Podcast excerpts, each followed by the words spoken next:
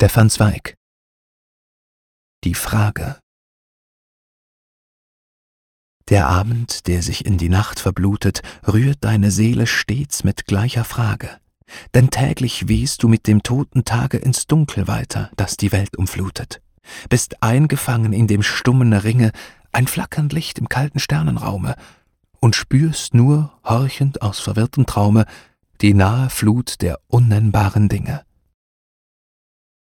Nimmst du ein einzeln Ding aus deinem Leben und wiegst es prüfend in der hohlen Hand, du fühlst darin das große Dunkelbeben, und jedes ist zu neuen Wundern Welle und fast schon nahe jenem letzten Strand, doch Weg ist alles, keines ist die Schwelle.